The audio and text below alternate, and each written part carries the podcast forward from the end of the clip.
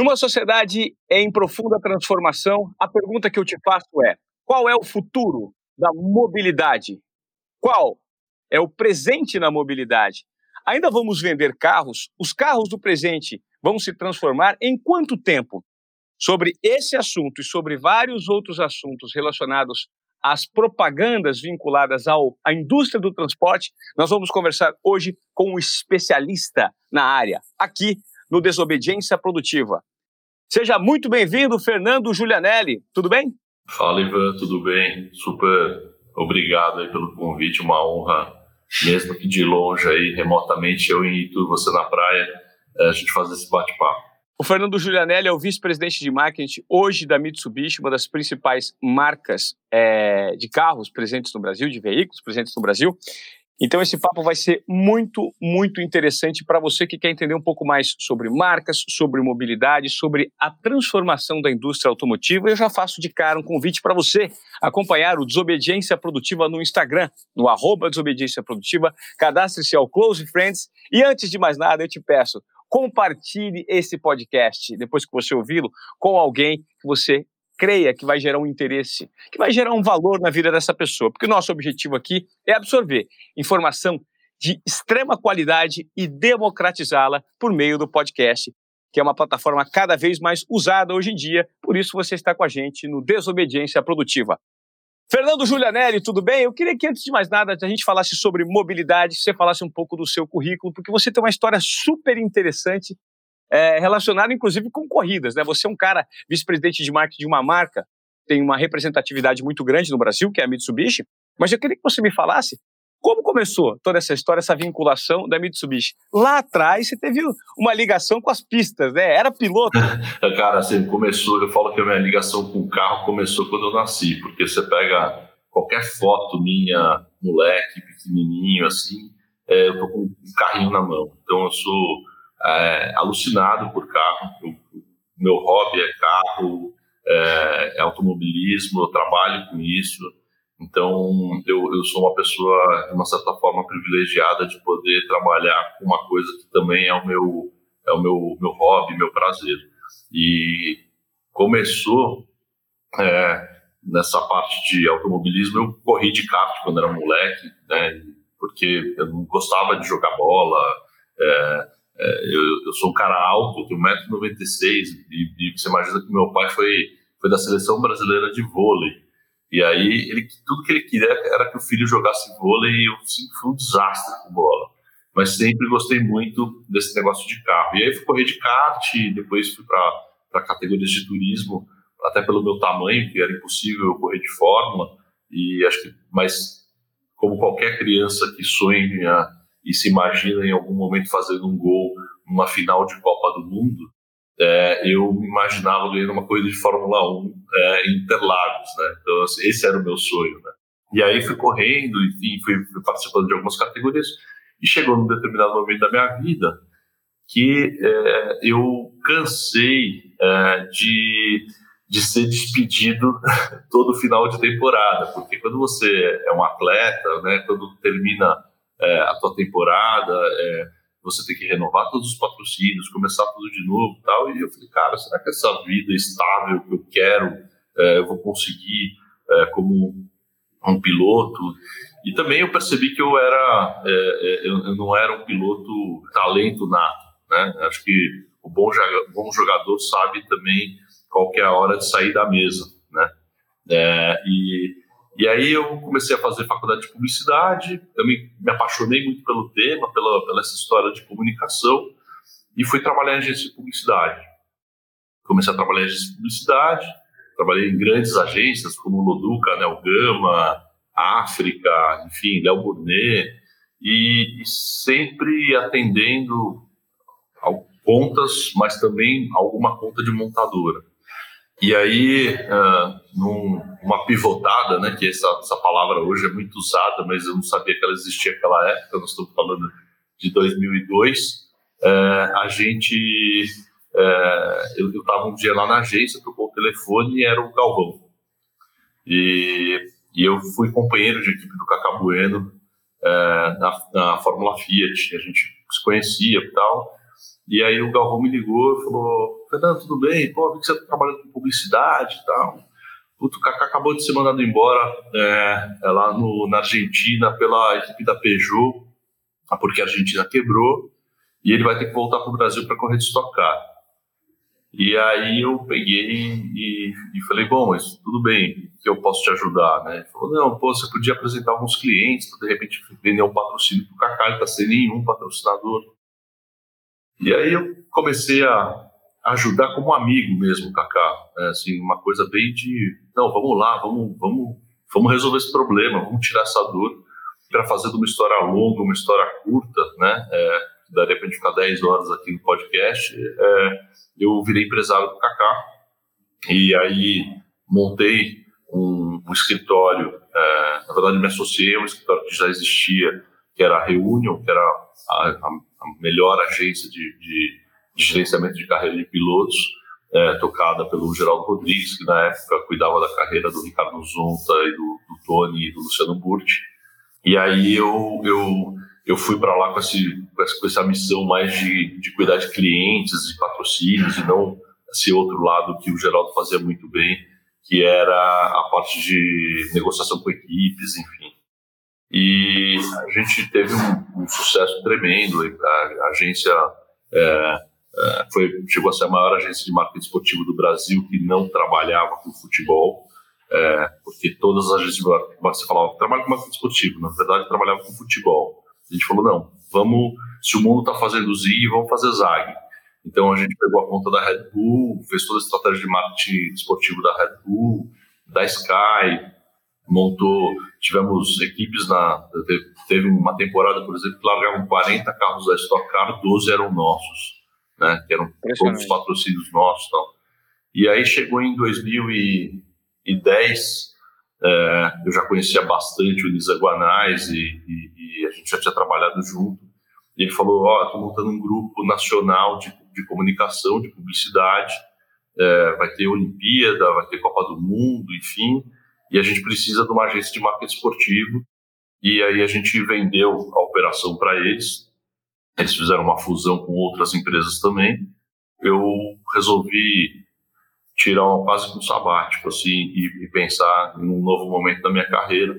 E aí nesse meio tempo eu fui convidado para assumir é, o departamento de marketing da Mitsubishi Motors e estou aqui até hoje. Poxa vida, foi companheiro de foi companheiro de, de equipe do Cacá Bueno, ou seja, está muito vinculado ao assunto carro, né, mobilidade. E uh, Fernando, hoje qual é o papel de um vice-presidente de marketing quando você lida com uma indústria cada vez mais passando por um processo de transformação. Eu queria entender qual que é o seu ponto de vista sobre essa transformação que a indústria automotiva é, atravessa, cara, e o que, que isso vai gerar de dor de cabeça, não só para as marcas, e, e, de repente de facilitação para os consumidores. Né? A dor de cabeça eu falo do ponto de vista financeiro da adequação. Tá. Mas enfim, eu queria que você me desse uma, uma explanação um pouco mais abrangente desse segmento. Tá, eu acho que assim, a desobediência produtiva é, é perfeito assim, para para o que eu faço no dia a dia, porque é, eu, apesar de ser apaixonado por carro, é, ter essa paixão enlouquecedora, né? É, pelo, pelo, por dirigir, por, pelo, pelo produto e tal, o meu papel lá dentro é, é, é, um papel quase que consumidor, né? Então, imagina que eu estou num mundo de engenheiros, de robôs, de advogados, né? A indústria automotiva é uma indústria muito antiga, né? É, é, foi inventada pelo Henry Ford em 1920. E se você parar para pensar, é, até, sei lá, cinco anos atrás, ela praticamente era a mesma empresa. E aí, quando eu cheguei, eu quase que, que, que virei é, um, um, cara que causava todas as polêmicas nas reuniões de, de conselho e de diretoria, porque e, e até um dia eu brinquei, né? Eu falei assim, não, o meu papel é tentar destruir a empresa.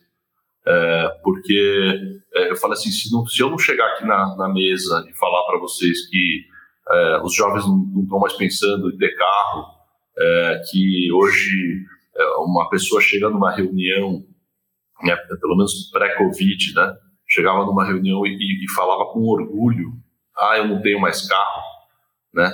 Cara, se parar para pensar do ponto de vista é, se você pegar e voltar 10 anos atrás, se você chegasse numa reunião é, e o cara fala assim, ah, não tem um carro, você fala, cara, esse cara não deu certo na vida, esse cara tem algum problema tal. E hoje não, hoje o cara é cool, né? Ele fala que ele veio de bicicleta, ou que ele veio de patinete. É... Ou que ele usa o transporte público de repente, que é uma outra vertente que a gente está começando isso. a estimular no Brasil, né? Que existe nos países de primeiro mundo, infelizmente isso está começando a se instalar no Brasil, né? É, e, e, aí eu comecei a me apaixonar por esse tema da dor, né? Do, do negócio, porque eu falava assim, cara, você parar para pensar, se a gente continuar do mesmo jeito, né? Você pensa numa máquina de duas toneladas que é feita para levar 80 quilos, que fica 90% do tempo parada é, e que ela, ela é, talvez seja o segundo bem mais caro de uma casa. Você fala, cara, do ponto de vista de negócio, é, é péssimo, né? É, esse negócio não... Só que, obviamente, você tem outros atributos, né? Então, é, a gente brigava, quando eu entrei na Mitsubishi, a gente brigava por market share de venda, né? É, então eu brigava contra a Toyota, contra a Nissan, contra a Honda, é, contra a GM, Ford, enfim. É, hoje a gente briga é, por market share de quilômetro. Eu brigo com o patinete, eu brigo com o Uber, eu brigo com o metrô, eu brigo com... O brigo que eu estou falando é assim, eu disputo, né? É. Perfeito. E, e, e, aí acho que o meu papel aí de, de desobediente é, é entrar, no, por exemplo, numa sala de reunião e falar assim, gente, comprar carro é chato. Todo mundo gosta de comprar carro, todo mundo gosta de trocar de carro. É uma delícia você pegar e, e vender o teu carro é, seminovo e comprar um carro zerinho, tem toda a experiência, você escolhe a cor que você quer, o cheiro, a potência, o que o carro te oferece, é uma delícia. Só que o processo de ir numa concessionária comprar carro é muito chato. Né? Você fica lá duelando com o vendedor, se ele vai pagar bem o seu seminovo ou não, aí ele te apresenta o preço do seguro, você não sabe se é o melhor preço, se o teu corretor vai fazer o melhor preço, aí você pede o acessório, ele ele não quer te dar, aí você não sabe se o preço do despachante é bacana ou se você está tomando malho. Então, eu, eu, eu, costumo falar que eu sou, eu tento ser uma, um anestesista lá dentro e tirando todas as dores do consumidor, tentando melhorar e trazer o nosso processo cada vez mais sem fricção só que para isso você precisa criar muita dor lá dentro, né? Porque você precisa chegar para um diretor comercial e falar, cara, é, tá ruim, o consumidor não gosta do jeito que ele está comprando carro na nossa concessionária. Aí você tem que chegar para o cara de seguro e falar, olha, como que a gente cria transparência é, para o consumidor para ele saber que ele está pagando o seguro é, da melhor forma possível. Então, tudo isso é, é, é necessita de desobediência. Sim. É, e tudo isso gera internamente algumas dores de cabeça. E se você está numa corporação com hierarquias muito consolidadas e pré-estabelecidas de uma forma engessada, você enfrenta muita dificuldade para lidar com isso. Eu estou te falando, imaginando esse tipo de, de, situação que você vive, porque é basicamente o que eu vivi por muito tempo no mundo corporativo, que eu estive inserido, que é o, o mundo de TV aberta, né? Uhum. As regras, às vezes, elas se adequam é, na marra, né? Você precisa impor a sua desobediência produtiva, o seu modo de fazer, ou sua visão, e, e tudo depende do nível de credibilidade que você consegue impor é, em relação ao crachá que você usa, a competência que você entrega, e as pessoas que estão ao seu entorno e que aceitam esse tipo de intervenção no formato que já está operando. Né? Eu imagino que você lida com todas as corporações têm grandes resistências, né? Mas é muito difícil implementar mudança numa corporação, não é, Fernando? Ah, sem dúvida. Até porque assim, você encontra pessoas, né, é, em momentos diferentes de vida, né? Então isso é uma coisa, acho que talvez, talvez esteja a maior arte aí de um profissional de saber é, ler com os seus pares, é, em que momento que eles estão e, e, ver como você contorna isso da melhor forma possível, porque às vezes você tem uma pessoa que está lá mais, sabe que está mais dois anos, ela vai se aposentar e ela fala, cara, você não veio aqui encher meu saco agora, depois de 48 anos que eu estou trabalhando aqui, para falar que o mercado de carro vai mudar, que agora o cara vai comprar um carro pela internet, que a gente tem um papo, o concessionário precisa ter um outro tipo de papel dentro da cadeia produtiva, que agora o consumidor não gosta mais de carro. Meu, não enche o saco, né? Quase, quase esse recado que você recebe. E às vezes você pega um cara é, que está super empolgado, ou é um cara experiente mas que acabou de chegar na empresa, é, ou um cara que quer se reinventar, enfim. Então, assim, é, é, você tem que ler as pessoas e, e saber tirar o melhor delas é, para chegar no objetivo final da empresa. Então, é, sem dúvida nenhuma, é, é muito complicado. Eu, eu acho que o, o, o Covid, é, olhando o lado positivo da coisa, né, é, as pessoas aprendem, conforme você falou, elas aprendem muito mais fácil na dor do que no amor. É. Então, a partir do momento que você, você se incomoda com as coisas, tal, é, é onde você busca a solução, onde você se reinventa, é onde você é, rasga o livrinho de regras lá que sempre teve e fala, cara, vamos refazer, vamos, vamos mudar, porque se a gente não pivotar esse negócio, a gente vai virar nova Kodak. Né? Então, é, é, é, isso que a gente precisa tirar das pessoas.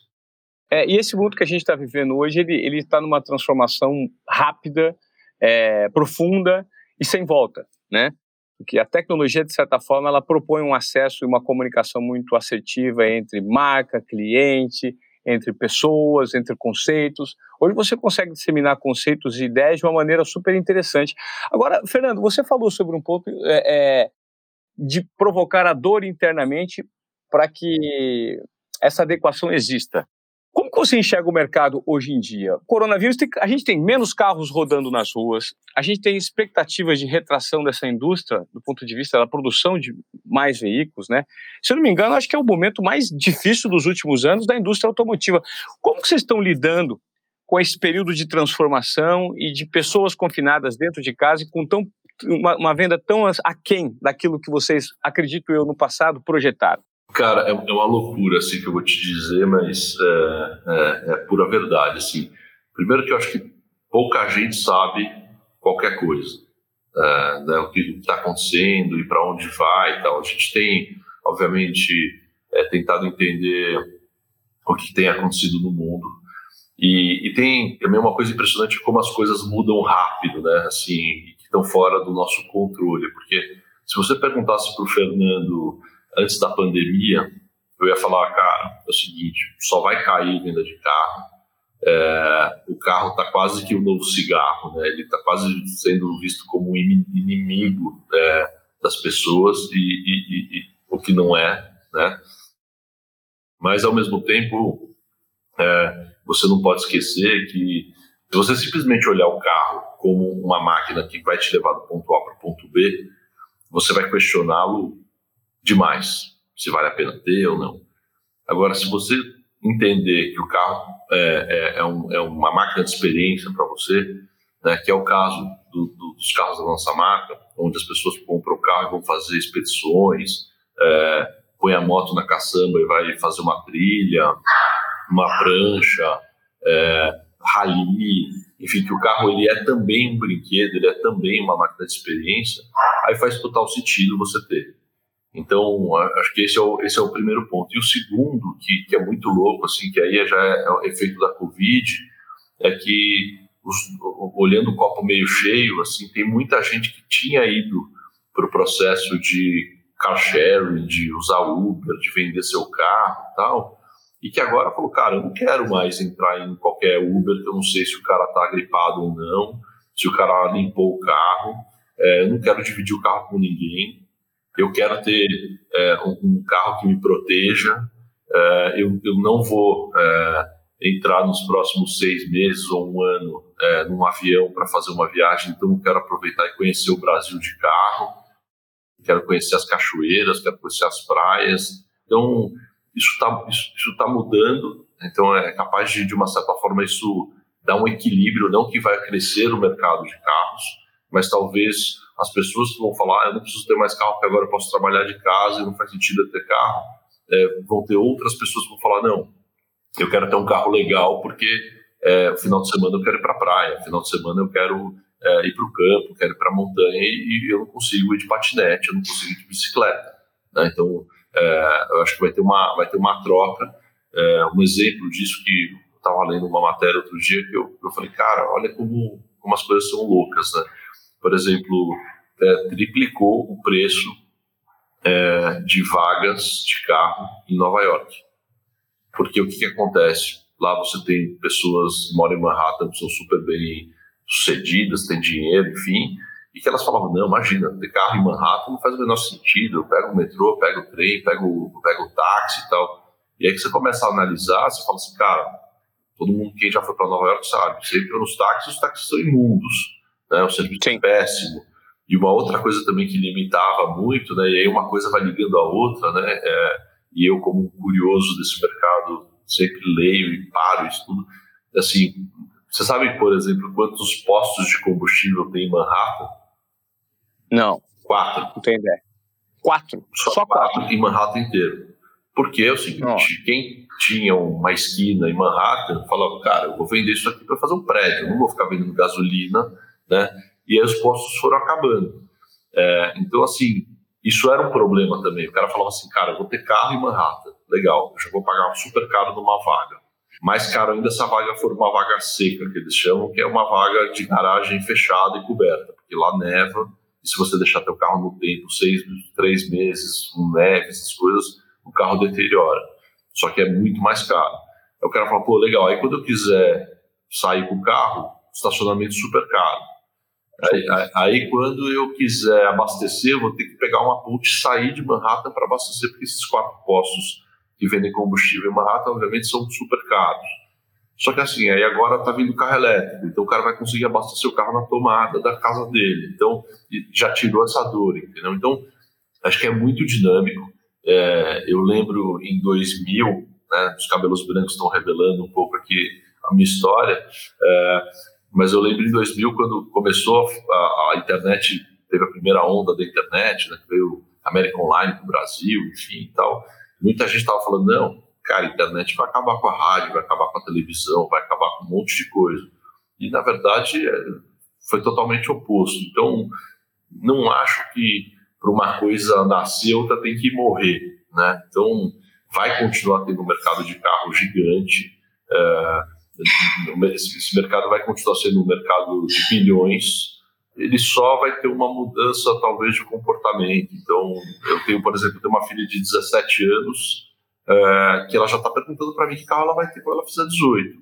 Então, assim, é, as pessoas desejam carro, gostam de carro, a sensação de dirigir é muito, muito gostosa. É, então, não acho que a gente está é, tá virando uma Kodak, não.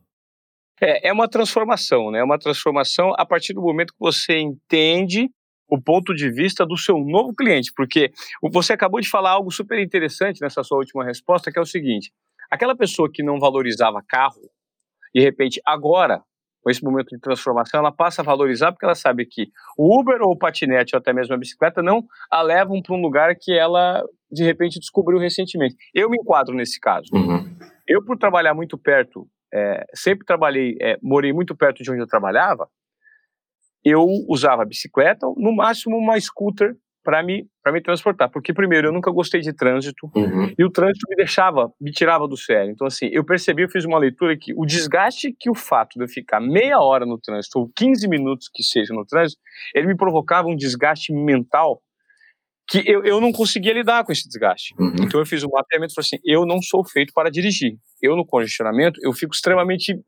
nervoso comigo mesmo, agressivo, sem paciência, então eu não vou mais dirigir.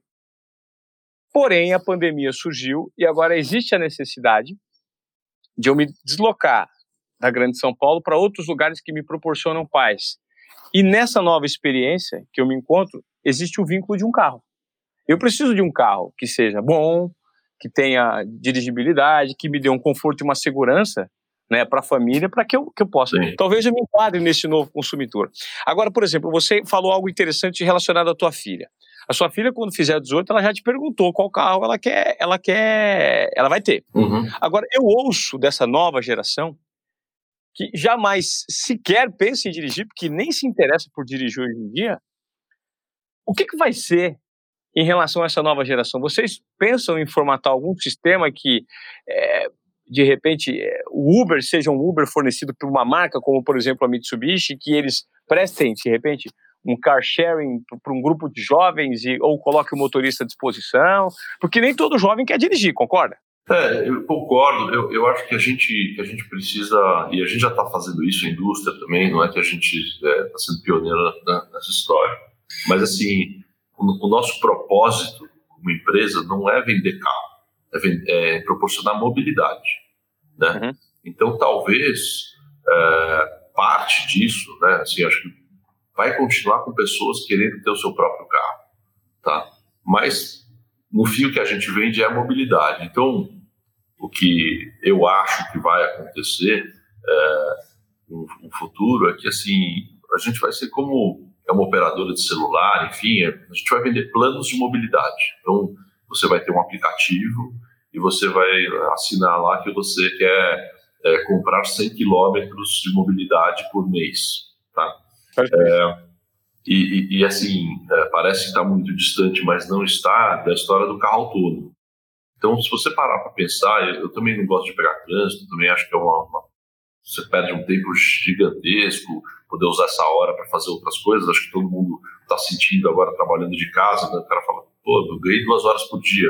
É, aquela ginástica que eu ia fazer agora, que eu não tinha tempo, agora consigo fazer, é, sei lá, aprender uma língua, enfim.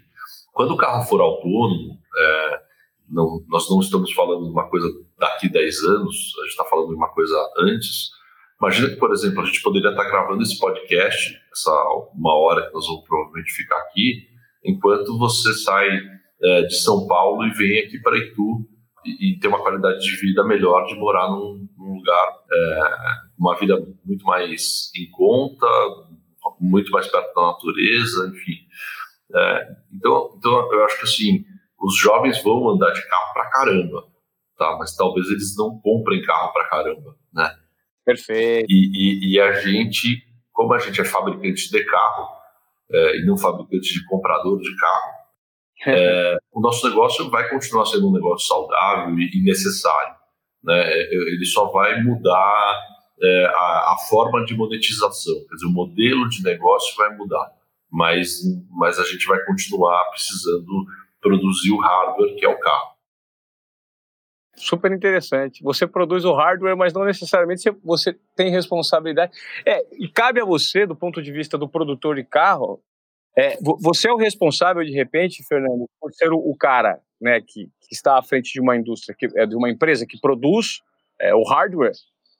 Você é o responsável por, de repente, proporcionar uma experiência para o consumidor diferente que faça gerar o valor vinculado à tua marca. Eu acho que esse acaba se transformando no grande desafio de uma marca como, por exemplo, a da Mitsubishi, né? É, sem dúvida. Acho que, acho que o, o grande desafio da gente é, é nem nem chegar atrasado e nem chegar adiantado nas, nas mudanças. Né? Então, é, não adianta a gente querer hoje lançar uma empresa de, com planos de quilometragem que você vai pagar, tal, porque a gente não tem tecnologia é, para entregar isso, né? de você pegar e chamar o carro, o carro vir sozinho, você entrar na, nessa caixa de metal e falar, eu quero ir desse ponto para esse, né?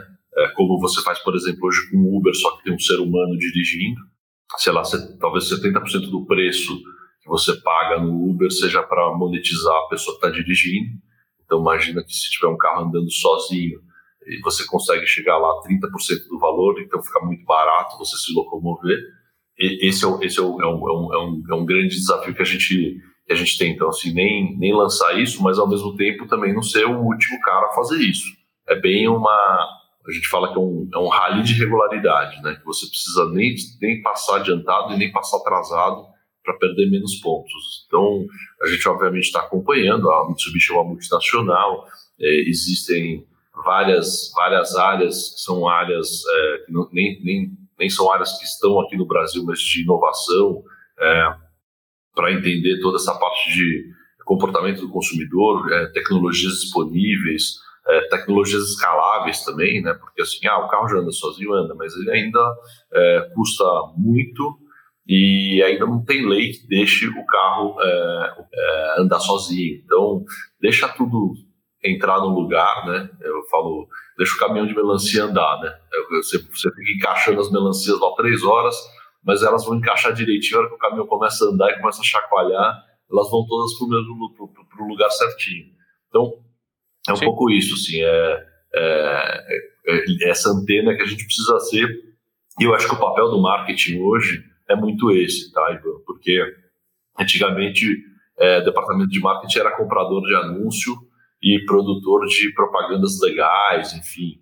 E hoje é, isso é commodity, a gente obviamente faz, mas ao mesmo tempo, assim, é a gente que precisa ser essa antena dentro da empresa, esse GPS, para falar, olha, o consumidor está indo para esse lado, o consumidor quer é, esse tipo de solução, ele não está mais preocupado com o tamanho da roda do carro, com a largura da roda, mas está preocupado se ele entra no carro e o celular dele conecta com o multimídia, é, é, quantas posições de banco ele consegue é, alterar, porque ele pode estar levando uma bicicleta, pode estar levando três filhos, pode estar levando a babá, pode estar levando muita bagagem. Então, é, a gente que tem que fazer essas provocações para os engenheiros trazerem as soluções é, e a gente conseguir ter menos é, tração e menos fricção para conseguir vender o carro para o cliente. É, é super interessante quando a gente para para pensar no que a gente está vivendo. Talvez a gente nunca tivesse uma mudança tão profunda no que diz respeito à mobilidade. Porque a partir do momento que todo mundo está em casa fazendo home office e você restringiu espaços públicos, a indústria imobiliária, principalmente do ponto de vista de imóveis comerciais, ela, ela tem uma certa desvalorização ou uma certa transformação. Né? A desvalorização é muito referente, depende do ponto de vista. A indústria automotiva ela tem uma transformação. Né? Tudo por conta que tudo está vinculado à mobilidade. A partir do momento que eu morava perto do de onde eu trabalhava e não ia trabalhar de carro, isso está vinculado à mobilidade. Agora que eu estou, em tese, morando numa cidade distante de São Paulo, mas eu preciso ter como base São Paulo, isso também está relacionado à mobilidade. Tudo isso se conversa, né, Fernando? E eu creio que essa pandemia ela tem provocado várias discussões internas em relação a quais são os produtos e serviços que nós vamos passar a oferecer daqui em diante, né? É, não, sem dúvida. E, e uma outra coisa, né, assim, pensa que, pelo menos a gente tem lido aí, você também, que assim, várias empresas estão considerando não, não voltarem para o escritório, né? Então, assim, todo mundo trabalhar remoto. E eu acho que talvez não tenha nenhuma que minimamente não vai é, equilibrar essa história de home office, de falar, olha, você pode trabalhar dois dias por semana na sua casa e três aqui no escritório. Então, o que isso significa no, em mobilidade? Né? Significa que você vai ter menos carros nas ruas, né? Sim. Então, talvez a experiência do dirigir, né? Você acabou de falar aí, putz, eu não, eu não queria ter carro porque eu pegava muito trânsito, não por causa do carro. Então, talvez você fale, nossa, é uma delícia dirigir, agora não tem tanto trânsito, então eu vou dirigir. É, tem essa história também de você falar, poxa, já que eu vou passar quatro dias dos sete da semana, talvez eu, eu saia desse apartamento de 100 metros quadrados num bairro super nobre e vou transformar, vou transformar ele num apartamento, numa casa de 300, é, um pouquinho mais longe, porque tudo bem, eu, eu vou pegar três vezes por semana, eu vou dirigir um pouquinho mais, mas eu vou ter uma qualidade de vida muito maior. Então, isso vai necessitar também o cara é, ir para esse lado de falar: não, eu quero ter um carro legal. Entendeu? Sim. Porque assim, agora eu não consigo mais. Se, se, se eu fizer a conta de ficar andando 40 quilômetros de Uber é, para ir, 40 para voltar três vezes por semana, vale mais a pena ter um carro. Então, as, as coisas vão dar uma, uma mexida. Eu acho que elas, na verdade, assim, é todo mundo tá beta forever, né? É, então, assim, não tem mais aquele negócio de, ah, eu, eu, aprendi a trabalhar desse jeito e o resto da vida eu vou trabalhar desse jeito. As coisas não. vão mudar para sempre. Eu tenho um conceito que chama é, long life learning, né? É, é que, que é assim, eu estou aprendendo é, para sempre. É, então, aquele, aquele ditado, aquela, aquela frase que a gente escuta muito no mundo corporativo, e eu tenho certeza que na corporação que você trabalhava, você, você escutava isso muito, que é o, não, mas isso sempre foi assim, né? É, isso sempre foi assim, é impressionante. Não, mas a gente sempre mudar. Desse jeito. É, assim, é. E, cara, isso aí é quase que uma palavra proibida hoje dentro de uma, de uma corporação, né? É, assim, você, você fala, cara, se esse cara tá pensando desse jeito, sempre foi assim, a gente sempre fez desse jeito, puta, se precisar mandar embora, esse é o primeiro da fila. É, Sim. Então é, é, é isso.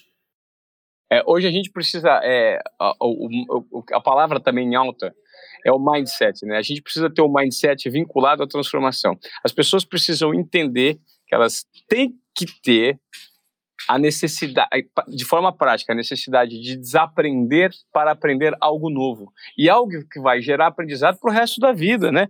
Eu, eu entrevistei recentemente aqui no podcast É, e, e, é engraçado que eu ainda não exibi o podcast, mas eu tive contato com o Ricardo Basalha, uhum. que é o cara da Michael Page, um grande headhunter no Brasil. E ele explica, é, do ponto de vista de gerenciamento de carreira, de liderança, que um grande profissional mais cobiçado no mercado hoje, ele é aquele cara que está apto a pelo menos exercer seis profissões ao longo da vida. É bastante coisa, né? É. Ou seja, a versatilidade talvez seja o requisito mais importante para você fazer parte de uma corporação, para você ser um transformador dentro de uma corporação, ou para você ser um empreendedor disruptivo hoje em dia, né? É que você consegue lidar e mudar muito facilmente com, com, opiniões divergentes e fazer com que a convergência veio por meio de tentativa e erro, né? experimentações aqui, experimentações ali, né? Isso tudo vai se transformando ao longo da jornada. Quando você me fala sobre, ah, você troca de repente uma casa de 100 metros por uma de 300 mais distante, que de repente você tem que usar o carro três vezes por semana, quando você vai entrar nesse carro, talvez o simples fato de dirigir esse carro, de guiar o carro, vai fazer com que isso se transforme numa experiência e não aquela experiência anterior que você estava com a sensação de perder tempo durante o trânsito, mas se você pega uma estrada arborizada e gasta 40 minutos e você pode de repente, ao mesmo tempo que é, dirige com prazer, ouve um produto como um podcast que te agrega informação, isso se transforma numa experiência prazerosa, né, Fernando? Sem dúvida. Inclusive, inclusive já tem empresas é, é, em, em, Hollywood né, é, que estão se especializando em criar séries e filmes de 15 minutos, de 20 minutos, justamente para a pessoa ir assistindo é, durante esse processo de mobilidade de um lugar para o outro, do metrô, quer dizer, é, então talvez você passe a, a consumir conteúdo é, por tempo e não por assim, ah, eu vou assistir essa série aqui que tem 50 episódios de uma hora. Não, é o seguinte, eu vou escolher essa série aqui porque essa série é, tem os conteúdos são de 20 minutos, né? Então é, tem, tem muita coisa muita coisa é, sendo sendo revisitada. E eu acho que esse é o bonito da coisa, é, conforme o Ricardo falou, né? Seis profissões ao longo da vida, né? E, e eu, eu, por exemplo, eu, eu, por exemplo, convivo com profissionais que fazem a mesma coisa há 30 anos na mesma empresa, né? Então, pessoas bem-sucedidas, né? Não estou falando que, que elas estão erradas, mas era uma vida para outra era, né? É, se estivesse começando a carreira hoje, não faria isso. E, e, e eu brinco eu estou com 46 anos, né? E e eu falei, cara, eu tô nos 45, vai 46 do primeiro tempo. É, então, o que, que eu quero para os meus, meus 45 do segundo tempo? Né? Eu, eu, sou um cara que adoro trabalhar tal, mas eu tenho procurado me transformar, me reinventar. É, eu sou sócio de duas empresas é, é que não tem nada a ver com o mercado de carro, que me fazem também respirar esse mundo de empreendedorismo, de ter, ter reuniões fora do, do horário corporativo é, para tocar os negócios. Então, acho que isso é um grande barato, assim, e, e, e, você poder ajudar também startups, né? Eu, eu sou mentor de algumas startups aí para ajudar essas startups a, a tracionarem e sobreviverem nesse mundo de nasce sem, sobrevive um só. É, eu, cara, eu, eu, tô, eu tô muito contente, assim, com, com esse, esse momento que, que a humanidade é, está passando corporativamente. Lógico que eu estou super triste com tudo que está acontecendo com o negócio da pandemia. Né? Eu sofri, inclusive, isso dentro de casa. Minha filha pegou Covid e foi um terror. A gente teve que conviver isso aqui dentro. Mas, mas eu, eu, eu sou um, um, eterno otimista, é, porque eu adoro me reinventar. Né? A gente estava falando, já fui piloto, já fui publicitário de agência, é, já fui empresário de, de, de marketing esportivo, Agora sou é, diretor de marketing de uma, de uma grande montadora, é, fora as, as, outras atividades. Então, eu não quero passar minha vida com carimbo só na mão, na mesma mesa. Interessante. Super legal, super interessante. Agora, do ponto de vista pessoal, Fernando, o que, que você. Quais são, assim, é, os canais que você usa de fonte de informação para transformação. O que, que você consome? Porque nesse mundo hoje, eu acho que a grande dificuldade das pessoas é fazer uma curadoria de conhecimento, ou seja, uma seleção de conhecimento para um consumo que se adeque ao tempo livre que elas têm e que faça sentido para aquilo que ela está pensando. Porque não adianta você passar a informação que a pessoa não, não, não acessa, não alcança, não sabe colocar em prática. Como você hoje é, absorve conhecimento para gerar sempre essa sensação de, de inquietação que você tem? Ah, cara, acho que são, são, são várias, várias fontes, né? Eu tenho desde três, quatro newsletters que eu, que eu assino, que eu recebo todo dia de manhã e dou uma, uma batida de olho. É, eu não leio mais jornal, porque eu acho que faz mal para a saúde. Sites, enfim, mas assim, eu gosto de assistir muito TED, muitas palestras, os podcasts todos. O teu podcast, por exemplo, tô, tô assíduo aí no, no, seu podcast, outros podcasts também. E, e, eu sou um eterno curioso, cara. Assim, eu, eu até falo isso para as minhas filhas, que eu falo, eu falo assim, olha, a, acho que a melhor qualidade que um profissional, que uma pessoa hoje pode ter na vida é ela ser curiosa, porque assim, hoje você consegue resposta para tudo, né? Antigamente, eu, se eu falasse assim, ah, eu quero aprender a fazer suco, eu tinha que conhecer alguém que soubesse fazer suco, que me ensinasse. Hoje eu, eu ponho aqui no Google, ponho em outras ferramentas e consigo fazer suco de qualquer coisa. Eu consigo construir um foguete hoje com, com as informações que eu que, eu, que, que tem na internet, né? Então, é, acho que acho que a, a, principal característica que você que você deve ter como profissional é ser curioso às vezes até a minha equipe fala assim, nossa, Fernando, você tem uma paciência com as pessoas, você fica perguntando, e a gente às vezes quer encerrar uma reunião, e você fica, não, mas me conta mais sobre isso, me fala, porque eu acho que é, são nesses momentos que você tem esse clique. E uma coisa que tem me deixado muito feliz, assim, muito, eu, eu faço parte de um, de um grupo de, de C-Levels, é, que são 65 C-Levels que montaram um clube que chama BR Angels, onde a gente investe em startups, né? E, interessante. É, e, e, e, é uma torre de Babel, assim, porque tem presidente de empresa agrícola, é, presidente de empresa de, de, de hospital, é, eu sou o cara de marketing, tem cara de mercado financeiro, é, advogado, enfim. E, a gente se encontra duas vezes por mês, é, agora virtualmente, e é, tem o pitch deck das startups para apresentar a solução do negócio deles. Então, para mim é muito legal, porque assim, cara, eu jamais iria parar para ver, por exemplo, uma empresa de, de tech, de agrotech, de solução de tecnologia para agronegócio. É, só que o, o, fato de eu estar nesse clube é, me proporciona isso e eu entender, cara, olha, e aí quando eu estou, de repente, sentado na mesa com um pai de uma amiga que trabalha, que é dono de fazenda, eu tenho um papo super interessante para falar com o cara, entendeu? E para debater, porque eu, eu, eu, vi um negócio. Aí quando eu sento com um médico, eu consigo falar de telemedicina com o cara. Lógico que superficialmente, né? mas é, isso é muito legal. Eu acho que isso também é uma das coisas que me fez ir para publicidade, porque eu saía de uma reunião é, é, com uma empresa de um banco é, e tinha que depois ir fazer um, pegar um briefing de uma empresa de refrigerante. Então, assim, você acaba tendo muito papo e muita conversa e olhando tudo que está acontecendo. Minimamente você está ligado em um monte de coisa que está acontecendo e não está simplesmente focado de uma forma vertical no teu mercado. E para um cara de marketing é super importante isso, porque assim, senão é, eu vou ficar fazendo campanha, por exemplo, de carro só falando do, da tração nas quatro rodas, do motor tal, e isso.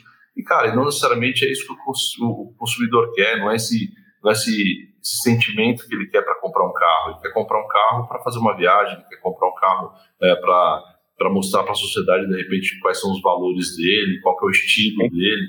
Então, é, me alimento muito é, de informação e, cara, e hoje é, é, a coisa mais fácil do mundo. Né? Assim, antes você precisava comprar livros, precisava começar a acessar pessoas, né? Então, hoje essa troca que a gente consegue ter digitalmente, é, como a gente está tendo agora, é sensacional.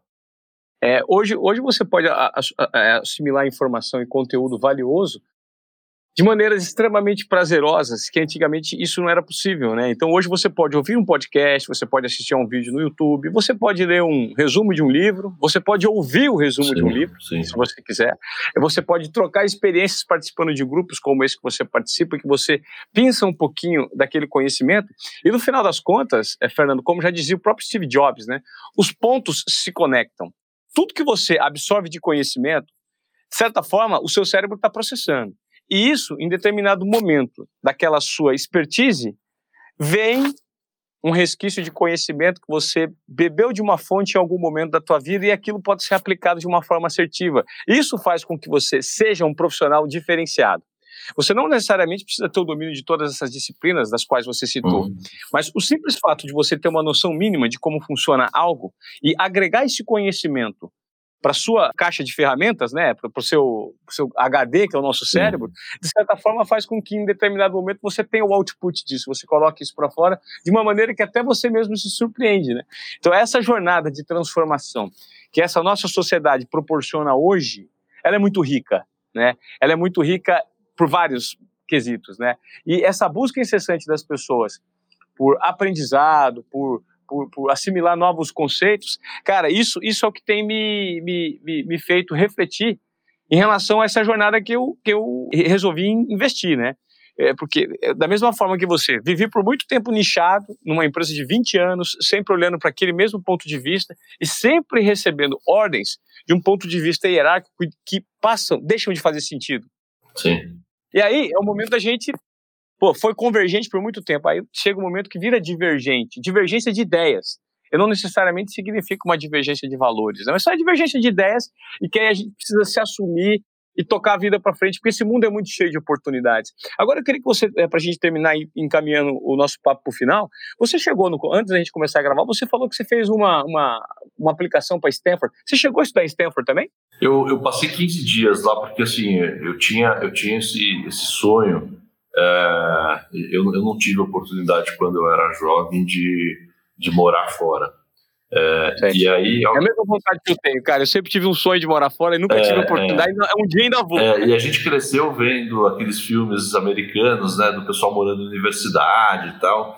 E aí, pô, eu sempre sonhei com isso, cara. E aí, quando teve essa história da gente vender a agência e tal, era uma, uma coisa que eu queria fazer para melhorar inglês, para aprender esse, esse mundo novo de digital, né? Nós estamos falando de quase 10 anos atrás.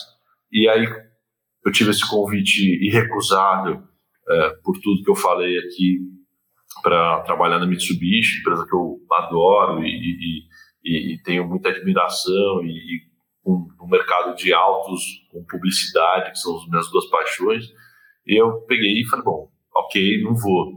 E aí consegui trocar lá o, o meu plano por um mini plano e eu passei 15 uhum. dias lá. Então, eu passei 15 dias morando na universidade, dormindo lá, estudando à noite, é, tomando café, porque o dia seguinte ia ter uma oratória com um professor. E, e passagens muito legais, assim, cara, de, de por exemplo, a gente está defendendo uma tese de por que, que a Adele tinha, naquele momento, né, eles até conseguiram pivotar aí, mas porque eles, porque eles tinham sido um fenômeno e depois eles estavam é, indo para o fracasso, né? E aí a gente lá dando uma de, né, de, de, esperto lá explicando, não, é porque ele errou nessa estratégia tal, não sei o quê. O professor para a, a aula e fala assim, ah, não, legal, obrigado pela tua explicação, Fernando e José, mas eu vou chamar aqui para debater com vocês agora sobre esse assunto o Michael Dell, que era o dono da Dell. e aí o Michael Dell entra na sala de aula e começa a te dar um esporro é, explicando por que que tudo que eu tinha falado lá não tinha nada a ver, tinha um monte de ponto de vista que a gente não conhecia, que a gente estava lá, entre aspas, desculpa o palavreado, cagando regra.